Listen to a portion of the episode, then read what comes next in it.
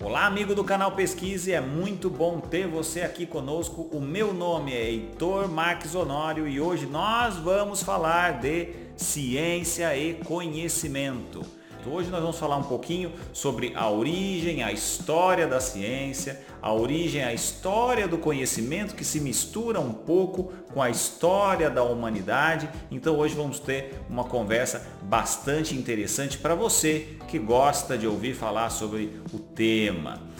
E você que hoje nos assiste aqui no YouTube, hoje temos uma novidade. Você também pode nos escutar em podcasts. Então, uma série de plataformas estão disponíveis, o Spotify, o Anchor, o Google Podcasts. Se você tem interesse por podcast, se quer escutar o canal Pesquise na academia, no trânsito, no ônibus indo para a faculdade, o dia que a gente puder voltar aí para a faculdade, acesse as plataformas e mais informações você encontra em nosso site www.canalpesquise.com.br. Então vamos lá? Hoje vamos falar sobre ciência e conhecimento. Bom, muito bem, amigo do canal Pesquise, mais uma vez seja muito bem-vindo. Como já disse, hoje vamos falar sobre ciência e conhecimento. Então, para a gente começar definindo do que a gente está falando, para a gente se situar, eu peguei aqui o dicionário Aurélio da língua portuguesa e estou com a definição aqui na tela do meu computador e eu vou ler para vocês a definição de conhecimento. Então, segundo o dicionário Aurélio, conhecimento é o ato ou efeito de conhecer é a ideia, noção de alguma coisa, conhecimento das leis, informação, conhecimento de um fato. Então, conhecimento é um processo que todos nós já sabemos qual é, né? O ato, a ideia, a noção de conhecer algo. E para que nós conheçamos algo, existe a necessidade de dois personagens nesse processo. Primeiro, um sujeito, depois um objeto. Você que está no YouTube está vendo uma foto que é a foto do primeiro dia em que eu tive a oportunidade de ter a minha filha, hoje já com 10 anos, no meu colo. Naquele momento, nós estávamos nos conhecendo e se dava entre nós uma relação de conhecimento, porque existia um sujeito, eu, e um objeto, ela, minha filha na época, a ser conhecida. De lá para cá, claro, passei a conhecer muito mais outras características da minha filha e ela conhecer outras características minhas, e esse foi um processo crescente ao longo dos anos. E conhecimento é um fato que nós não paramos de adquirir ao longo da vida, desde que o indivíduo nasce até o dia que ele morre, ele está sempre conhecendo situações novas, pessoas novas, enfim, em uma infinidade de situações, os seres humanos estão sempre conhecendo coisas novas.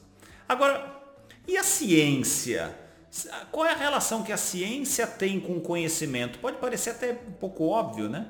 A ciência talvez seja o processo que facilita a criação de conhecimento. Mas nós podemos definir então ciência de uma maneira mais técnica como um conjunto organizado de conhecimentos sobre um determinado assunto.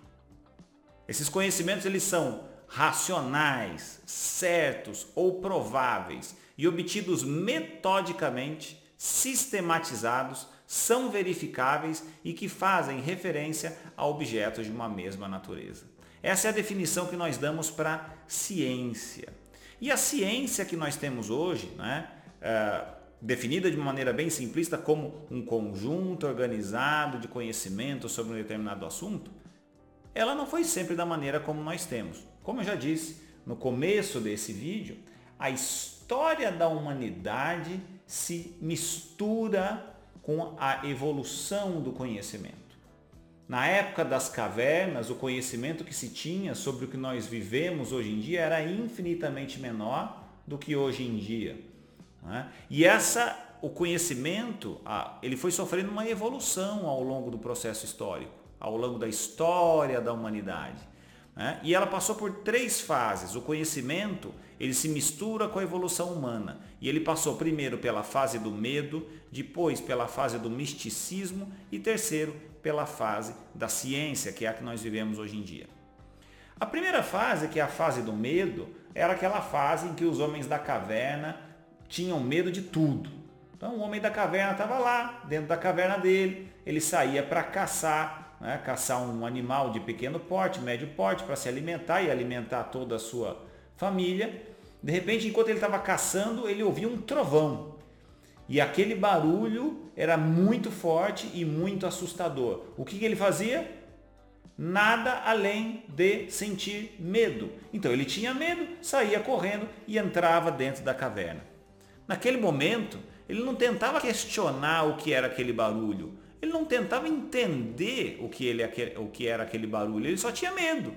E o medo o movia. O medo era, uma, era um fator primordial para a sobrevivência na época. Então, tudo o que acontecia, de novo, gerava medo. Né? Só que, obviamente, com o passar do tempo, esse medo foi perdendo espaço. Porque se você sai para caçar uma vez, ouve um trovão, tem medo. Aí não acontece nada com você. Você vai uma semana depois, sai para caçar, ouve outro trovão de novo, nada acontece com você. Passa um ano, 10 anos, 20 anos ouvindo trovão, você vê que nada acontece. Você perde aquele medo daquele trovão. E aí você começa a se perguntar, caramba, mas que barulho é esse que toda hora aparece esse barulho? E aí o ser humano ele entrou na segunda fase do conhecimento, que é a fase do misticismo e que ele atribuía respostas para eventos ou fenômenos incertos a algo místico. Então, por exemplo, caía um trovão durante uma tempestade e ele dizia: Olha, os deuses estão com raiva, os deuses estão bravos hoje.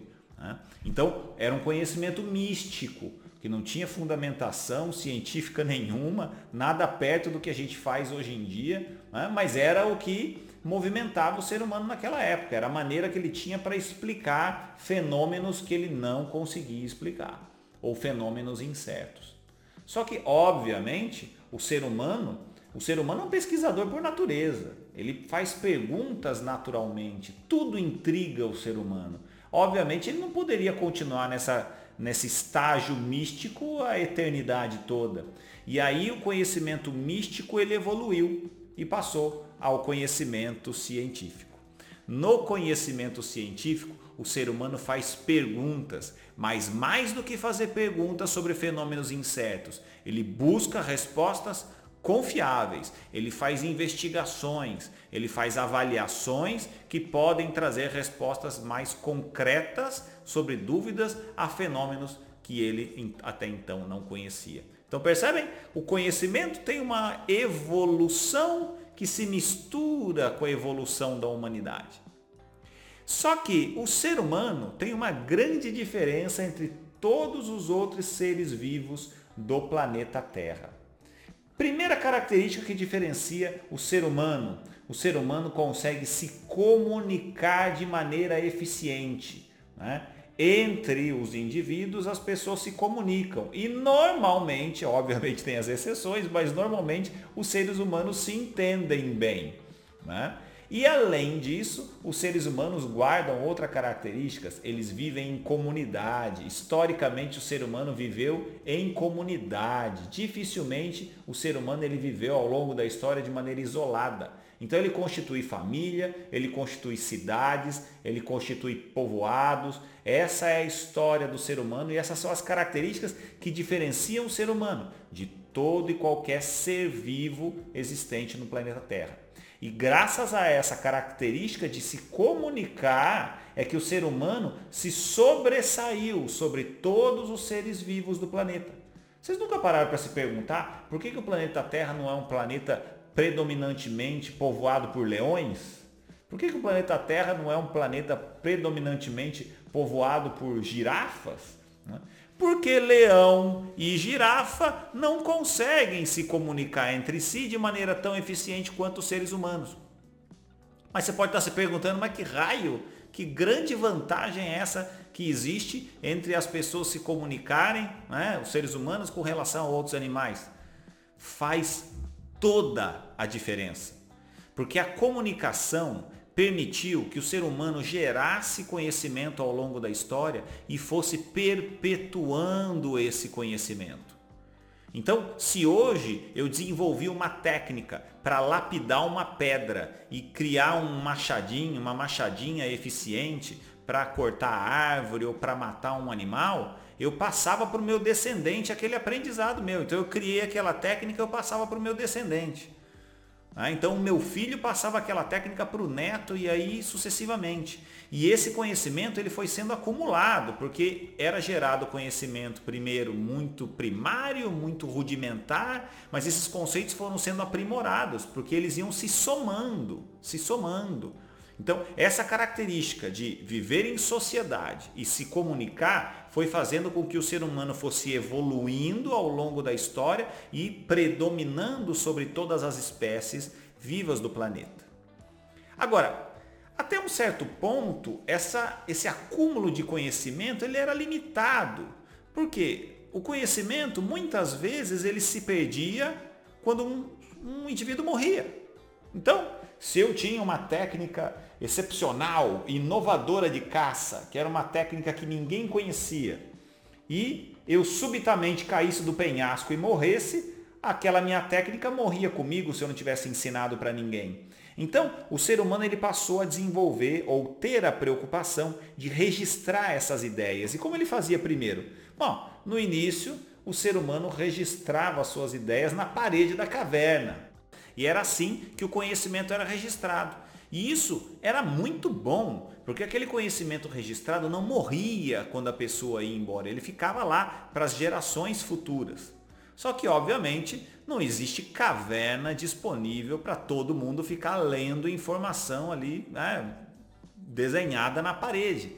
E até, até um certo ponto, esse conhecimento registrado ele era limitado àquelas pessoas que tinham acesso, entre aspas, àquela caverna. Agora, existe um fato na história da humanidade que fez uma diferença absurda, absurda na evolução do conhecimento e, consequentemente, da humanidade. E esse fato aconteceu no Egito Antigo. No Egito Antigo, os egípcios inventaram um protótipo de papel, que certamente você já, vai, já ouviu falar, conhecido como papiro. Pode parecer uma invenção banal, papiro. Ele desenvolveu papiro, grande coisa. Que vantagem tem em desenvolver o papiro? É que no dia em que o ser humano desenvolveu o papiro, ele passou a registrar os seus conhecimentos, registrar as suas ideias naquela peça de papel rudimentar. E aquela peça de papel rudimentar foi passando de geração em geração e aquele conhecimento, ele não ficava mais restrito à parede da caverna, ele podia passar de pessoa em pessoa e eles iam lendo e a partir daí os conhecimentos gerados pelos vários seres humanos do planeta não se perdiam mais com a sua morte. E aí aí foi empurrar bêbado da ladeira. Aí a humanidade evoluiu anos-luz em comparação com os períodos anteriores, porque o acúmulo de conhecimento passou a ser muito grande. É claro que o papiro evoluiu para o papel, do papel nós evoluímos para o jornal, do jornal para o livro e, perdão, né, a ordem inversa, do papiro para o livro, depois do livro para o jornal. O fato é que a informação começou a ser difundida com uma velocidade muito grande e com a difusão da informação e do conhecimento, a humanidade consequentemente evoluiu. Dentro desse processo, a Grécia Antiga, por exemplo, tem um papel muito importante, porque foi na Grécia Antiga que se desenvolveu a filosofia. Filosofia, por definição do grego, significa amigo do saber. E por que a filosofia é importante? Porque os gregos antigos, eles refletiam questões que não tinham aplicação prática direta. Então passaram a desenvolver um raciocínio em cima de algo que não se pensava até então. Né? E nesse processo, o conhecimento foi ganhando evolução ao longo da humanidade, como eu bem disse.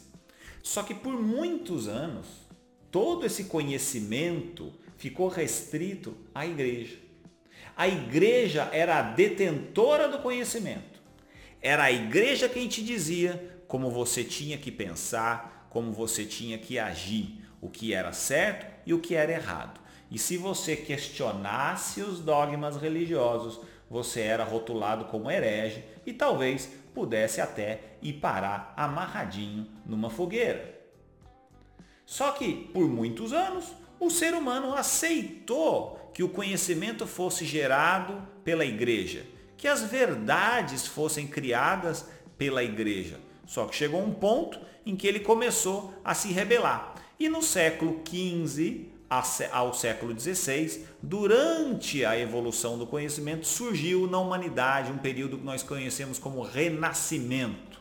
O Renascimento foi um período de grande boom da literatura, grande boom das artes, da pintura, da poesia, de modo geral da escultura. Então, uh, nesse período, o ser humano ele começou a se rebelar e começou a desenvolver, foi um período criativo muito importante da humanidade, que foi um período precursor a outro muito mais importante na história do conhecimento, que é o período do iluminismo que aconteceu do século 17 ao século 18 que é definido como a luz da razão sobre as trevas dos dogmas religiosos. E nesse período, grandes pensadores surgiram e se rebelaram aos dogmas religiosos e começaram a propor respostas às dúvidas que o ser humano tinha, e essas respostas não necessariamente eram aquelas que a igreja oferecia até então. Mas esses grandes pensadores, para criarem essas respostas durante esse período do iluminismo, tinham que desenvolver uma estratégia. E que estratégia é essa? Essa estratégia hoje em dia ela é muito famosa, mas um dia teve que haver um pontapé inicial. Essa estratégia hoje ela é conhecida como método científico. O método científico, você já sabe, é a estratégia, é o método que nós, pesquisadores, utilizamos para gerar conhecimento científico. E ah, ele foi desenvolvido com uma tentativa de organizar o pensamento para se chegar ao meio mais adequado de conhecer e controlar a natureza. Entre os pensadores iluministas que auxiliaram no processo de criação do método científico, nós temos três nomes que eu posso citar, entre vários, mas três nomes muito importantes, como René Descartes, Galileu Galilei, Francis Bacon, que foram importantes nesse processo para a criação do método científico, para a evolução do conhecimento, a evolução da ciência. Então, o método, por definição, ela é uma ordem que se deve impor aos diferentes processos necessários para se atingir um resultado desejado. E ciência, como eu já disse, né, é um conjunto de conhecimentos sobre um determinado assunto. Então, o método é uma ordem que você cria para conseguir gerar a ciência, para conseguir gerar o conhecimento. Né? Ah, e tem dois autores muito importantes, Lakatos e Marconi, que por definição diziam o seguinte, que a utilização de métodos científicos não é de alçada exclusiva da ciência, mas não há ciência sem o emprego de métodos científicos.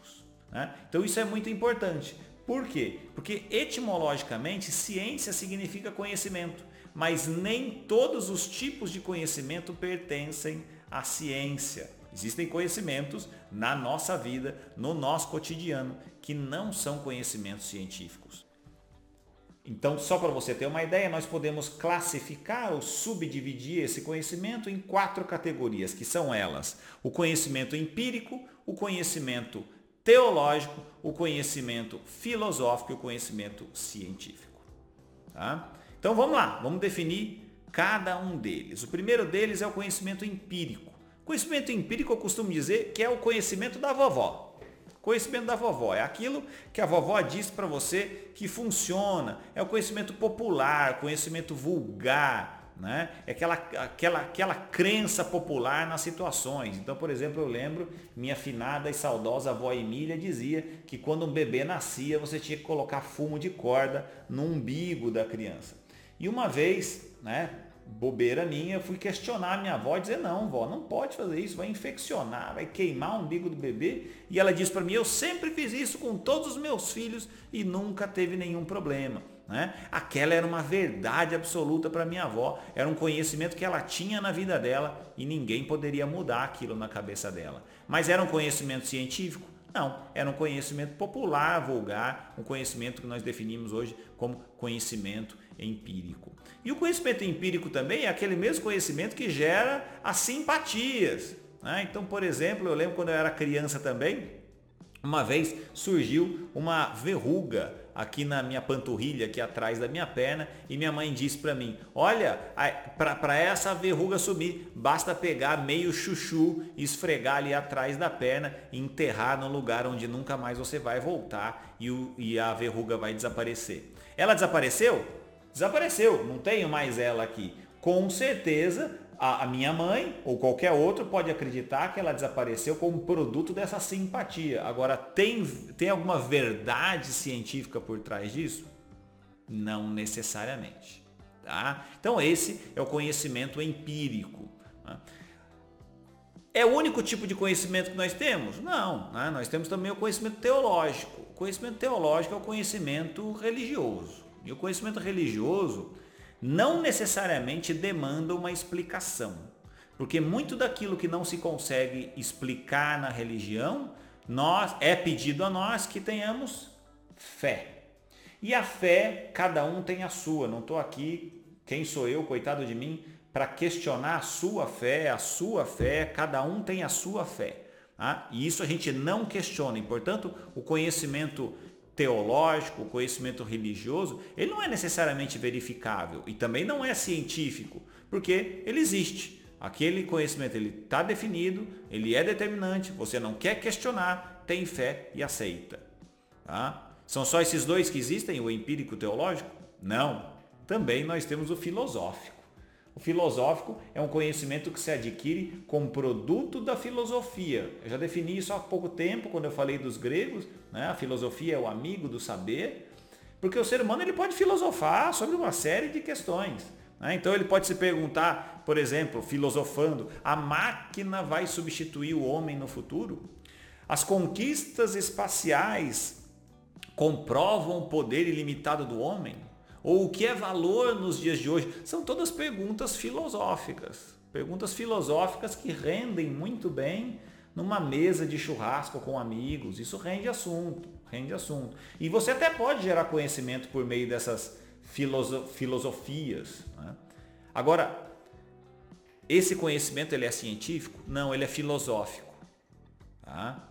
E é importante você entender que enquanto professor universitário, enquanto pesquisador, eu, Heitor, tenho uma tendência muito forte, embora não deixe os outros conhecimentos de lado, mas tenho uma tendência muito forte a querer fundamentar a minha prática com base no conhecimento científico. Conhecimento científico é um conhecimento real e sistemático, próximo do exato, que procura conhecer além do fenômeno em si, as causas e as leis. Então, o homem indaga sobre as coisas sensíveis e realiza experimentos para encontrar as respostas das perguntas que faz. Esse é o conhecimento científico. E por isso ele é, ele é valorizado pela comunidade científica. Ele é sistemático, verificável, ele é objetivo, ele não é subjetivo. Não depende da emoção, ele depende só da razão. Né? Então, por isso que nós, cientistas, temos uma tendência a confiar no conhecimento científico e não em outros conhecimentos, embora reconheçamos que existam e que tenham valor, mas para delineamento de condutas práticas dentro da área da saúde ou qualquer área do conhecimento, é o conhecimento científico que vale. Então, eu sempre costumo dar um exemplo, né, quando eu penso nos quatro tipos de conhecimento? Para conseguir, para poder diferenciar bem esses conhecimentos para você que está nos acompanhando. Então pense numa situação hipotética. Um homem morreu. Um homem morreu. A morte de um homem. Para o conhecimento empírico, nós podemos dizer, ó, oh, ele morreu, morreu de velho. Morreu de velho. Tá? Para o conhecimento teológico, nós podemos dizer que houve uma passagem desse plano para um plano espiritual seu conhecimento teológico. Tá? Para o conhecimento uh, filosófico, nós podemos dizer que essa morte foi uma limitação do homem com relação ao universo. Tá? E com relação ao conhecimento científico, a minha definição pode ser, olha, ele morreu porque ele teve uma trombose e aí essa obstrução matou o paciente. Tá? Ok? Então, essa é a diferenciação que nós fazemos dos tipos de conhecimento. E para é, esse processo do conhecimento, como eu bem disse, existe o método científico que vai te ajudar na construção do conhecimento. E o método científico, se eu puder resumir ele para você de uma maneira bem didática, ele é dividido em cinco etapas. Cinco passozinhos simples para te ajudar a criar ou gerar uma resposta a uma pergunta que você tenha. Então, para ter uma resposta por meio do método científico, quais são as cinco perguntas ou as cinco etapas? Primeira etapa da observação. Segunda etapa da pergunta. Terceira etapa da hipótese. Quarta etapa da experiência e quinta etapa da conclusão. Tá? Ok? Então a primeira etapa é a etapa da observação. Na etapa da observação, você pesquisador vai observar um fato que te incomoda, algo que te intriga. Eu, Heitor, sou cirurgião dentista. Então muitas vezes na minha prática clínica eu posso encontrar um determinado uh, caso clínico, uma determinada alteração clínica, um procedimento clínico que eu esteja realizando. E esse procedimento me gera uma dúvida. Caramba, será que é assim mesmo que eu tenho que fazer? Eu tenho que usar a técnica A ou eu tenho que usar a técnica B? Então, se um dia pingou esse pontinho de interrogação na sua cabeça, pim, opa, você fez uma observação que te entregou. Se você fez essa observação que te intrigou, se você é cientista, vai ter que desenvolver um procedimento dentro do método científico para gerar uma resposta confiável a essa pergunta. Tá? Então se você que está nos acompanhando no YouTube, vem comigo que eu vou te mostrar uma imagem. Essa imagem é um quadro de um pintor francês chamado Jean-Louis Théodore Géricault. E ele pintou esse quadro com esses cavalos correndo aí. Tá? Então eu quero que você observe com atenção esses cavalos. Eu vou te dar 5 segundos. 5 segundos para você observar esses cavalos. Vamos lá? Um, dois, três, quatro, cinco. Ok, já observou os cavalos correndo e agora a pergunta que eu tenho para te fazer é a seguinte. Você consegue perceber alguma coisa estranha nesse quadro? Alguma coisa que te chama atenção? Alguma coisa esquisita? Alguma coisa que não está normal? O que você acha olhando para o quadro? Né? Normalmente, quando eu mostro esse quadro para os meus alunos, meus alunos dizem assim, professor, eu não sei o que está estranho aí não, mas esses, esses cavalos parece que eles estão voando. Mas se você for olhar para os cavalos, parece que eles estão voando. Você que está me escutando pelo podcast, se quiser ver essa imagem, entre no canal Pesquisa no YouTube e você vai ver a imagem. Tá? Os quadros, os cavalos parecem que estão voando. Né? E aí, para eu tentar entender o que tem de estranho nessa foto, que é só o que eu sei dizer agora no primeiro momento, tem alguma coisa estranha, eu tenho que desenvolver um, um experimento. E aí, eu preciso contar para vocês a história de um fotógrafo inglês chamado Edward Muybridge. E ele se notabilizou por fotografar animais em movimento.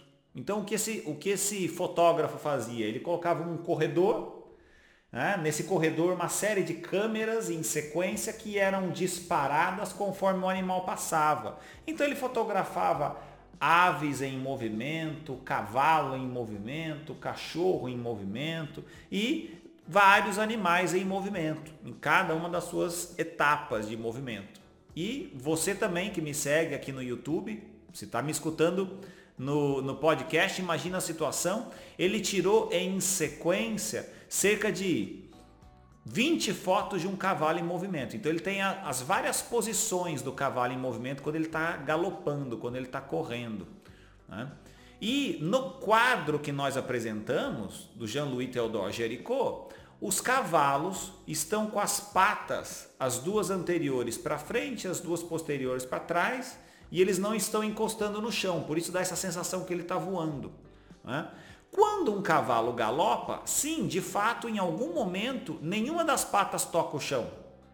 Só que se eu for olhar na sequência de fotos de Edward Muybridge, eu vou conseguir perceber que o momento em que nenhuma, nenhuma das patas toca no chão, as patas estão recolhidas. As anteriores estão para dentro, as posteriores estão para dentro. Né? Quando as patas estão abertas, como no quadro de Jean-Louis Théodore Géricault, o cavalo está no chão, ele não está no ar. Por isso que aquele quadro ele não é realista. Né? Então, o erro do quadro foi retratar o cavalo com as patas abertas no ar. Isso não acontece. Então, percebem? Eu tinha uma dúvida sobre algo errado no quadro e me utilizei de um método, claro, esse, meu, esse método não foi desenvolvido por mim, sim pelo fotógrafo inglês, mas para verificar que havia uma falha. E agora eu sei dizer qual é a falha e, portanto, eu tenho a minha conclusão àquela dúvida que eu, que eu criei no começo. Né? Então, sempre que se faz uma observação, como eu fiz quando eu vi o quadro, eu faço em seguida uma pergunta, que é a segunda etapa do método científico. Nessa pergunta, eu tenho que tentar entender o que causa aquele problema. Ou uh, se eu tiver na dúvida, por exemplo, eu estou na minha prática clínica, eu preciso operar um paciente. Ele tem um problema cardíaco, eu preciso operar o paciente. Só que eu não sei qual técnica é, cirúrgica é melhor, se é a técnica A ou a técnica B. Essa é a minha pergunta. Eu não sei. Né? Não tem nenhum artigo que me diz qual técnica é melhor, técnica A ou técnica B. Como eu respondo essa pergunta? Método científico. Faço o experimento, faço uma pesquisa. Claro, eu não vou detalhar agora sobre tipos de pesquisa. A gente até falou num podcast passado sobre a, a, pirâmide do nível de evidências, obviamente hoje em dia eu talvez iria é, conduzir um estudo clínico randomizado para saber qual técnica é melhor, mas isso fica no segundo plano. O fato é que eu tenho que fazer uma pergunta e essa pergunta é quem vai direcionar o meu experimento. E a pergunta é a segunda etapa do método científico. E sempre que você faz uma pergunta, é importante estabelecer uma hipótese. Se você tem uma dúvida, você cria uma hipótese para tentar responder aquela pergunta. E ao final do experimento, aquela sua hipótese vai ser aceita ou não. Se aquela sua hipótese inicial ela estiver certa, você vai aceitar. Se ela não estiver certa, você vai rejeitar a hipótese. Então vamos supor, novamente pensando na, nas duas técnicas cirúrgicas, a técnica cirúrgica A ou a técnica cirúrgica B para operar, operar o coração. E eu tenho a hipótese de que a técnica cirúrgica A ela é melhor, porque ela é, utiliza um equipamento melhor, ela é uma técnica mais rápida, então eu acho que ela vai ser melhor. Essa é a minha hipótese no começo da pesquisa. E com a hipótese na mão, que é a terceira etapa do método científico, eu posso partir para a quarta etapa. Qual é a quarta etapa? A quarta etapa é o experimento propriamente dito. Então eu vou realizar a minha pesquisa, nesse exemplo hipotético, vou fazer lá o meu estudo clínico randomizado e vou, de fato, é, conseguir ter uma resposta confiável sobre qual técnica é melhor. E aí a minha conclusão, que é a quinta e última etapa, que é o resultado da minha pesquisa, pode, ao final, permitir que eu aceite a hipótese inicialmente formulada, ou seja, a terapia A de fato ela é melhor que a terapia B, ou não. Ela pode rejeitar a hipótese inicialmente formulada e dizer que não que a melhor técnica cirúrgica é a técnica cirúrgica B. Então, entenda que para o método científico, para a geração do conhecimento científico, repetindo que é aquele que nós cientistas temos que aceitar, e principalmente, não é uma imposição minha, é o conhecimento que de fato pode ser confiável para nós definirmos futuras condutas. Então, para se gerar uma resposta confiável por meio do método científico, nós, pesquisadores, temos que passar por cinco etapas, que são elas: a etapa da observação, pergunta, hipótese, experiência e conclusão. Ok? E aí, finalmente, você vai ter uma resposta baseada no método científico. Vai gerar um conhecimento científico. E por fim, para nós encerrarmos esse vídeo, encerrarmos esse podcast, nós precisamos conhecer quais são as características do conhecimento científico. Conhecimento científico ele é muito bem definido e ele se difere dos demais porque ele possui algumas características diferentes dos demais. A primeira delas é que o conhecimento científico ele é objetivo. Ele se utiliza de instrumentos para evitar interferência subjetiva nos processos. Para o conhecimento científico, não há o envolvimento da emoção, somente razão. No peito da pesquisa não há um coração, há uma pedra, porque a pesquisa ou o conhecimento científico ele é racional, ele não é emocional. Não é permitido ao pesquisador chorar ao final de uma pesquisa porque o resultado não deu o que ele queria que desse. O resultado deu o que tinha que dar.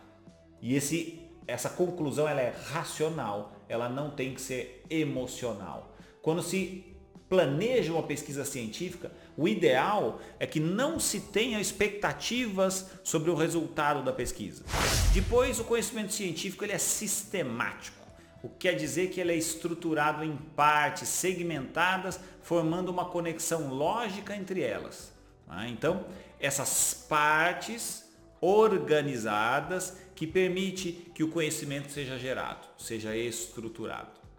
Depois, nós podemos dizer que o conhecimento científico ele é racional, que vale sobretudo da razão e não da sensação ou de impressões e muito menos da emoção para gerar o seu conhecimento. Depois, dizemos que o conhecimento científico ele é universal, porque ele, o seu interesse se dirige fundamentalmente à elaboração de leis e normas gerais que explicam todos os fenômenos de certo tipo. A penúltima característica diz que o conhecimento científico ele é crítico. É comum dizer que um pesquisador normalmente ele é cri-cri, ele é chato, né? ele é implicante às vezes. Por quê? Isso é característica do conhecimento científico. O pesquisador ele gera questionamentos constantes com relação à validade ou às afirmações que são a ele dadas. Normalmente um pesquisador ele não aceita verdades goela abaixo. Ele costuma questionar muito ou perguntar muito. Né? E por fim, uh, o método científico ele é metódico. Uh, para gerar a sua conclusão, para gerar a sua resposta, há a necessidade prévia de um método para que essa resposta seja gerada. Bom, então, esse é o método científico. E essa é a ferramenta que nós, pesquisadores, utilizamos para a geração das nossas respostas científicas. Nossas respostas às dúvidas que nós temos. Então, você pesquisador, se tem alguma dúvida, se quer gerar um conhecimento, tem que fundamentar a geração desse conhecimento com base no método científico. Para tudo na vida é preciso ter um método. Para tudo na vida é preciso de uma estratégia e principalmente para pesquisa, para geração de conhecimento científico. Não é aceitável que se gere um conhecimento científico sem a utilização de um método. Essa é a mensagem final que eu deixo para vocês. Mais uma vez, agradeço a sua presença. Foi muito bom ter você aqui conosco nesse episódio. Bom, você amigo que esteve conosco aqui no podcast do canal Pesquise, nós nos vemos no próximo episódio. Até lá, vou te dar uma sugestão, não deixe de seguir o canal Pesquise no YouTube, www.youtube.com/pesquise e o canal Pesquise nas redes sociais, Instagram, Facebook, Twitter, sempre arroba canal Pesquise e nós nos encontramos por lá. Você vai encontrar muitas informações sobre metodologia de pesquisa, estatística, no canal Pesquise, nas redes sociais e nas plataformas que eu mencionei aqui. Então, não deixe de fazer a sua inscrição. Então, nós nos vemos no próximo episódio do canal Pesquise aqui nos podcasts. Mas até lá, nunca se esqueça. Pergunte, mas para responder, pesquise.